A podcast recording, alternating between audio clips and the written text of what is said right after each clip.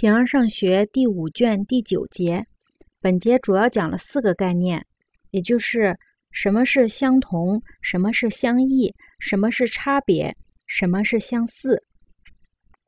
形而上学第五卷第九节，相同的意思，一者是就偶性而言，例如白净的和文雅的之所以相同，两者恰巧是同一个东西的偶性，人和文雅的。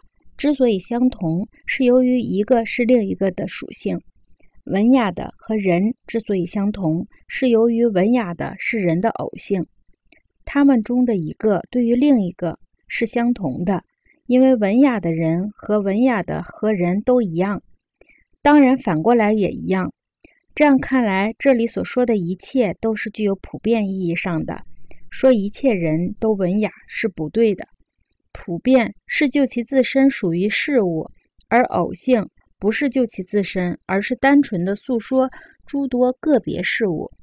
苏格拉底和文雅的苏格拉底被认为相同，但这个苏格拉底不能诉说许多的个体，因为说每一个苏格拉底不同于说每一个人。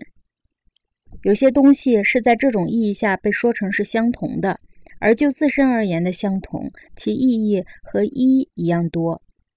那些被说是相同的东西，或者由于其质料在形式上，或者在数目上相同，或者是由于其实体是一，所以很清楚，相同性也就是众多存在，或者被当作众多的存在的某种单一性。例如说这东西和自身相同，就是把它当成了两个。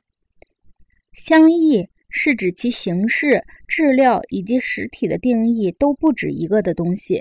一般来说，相异的意思和相同相对立。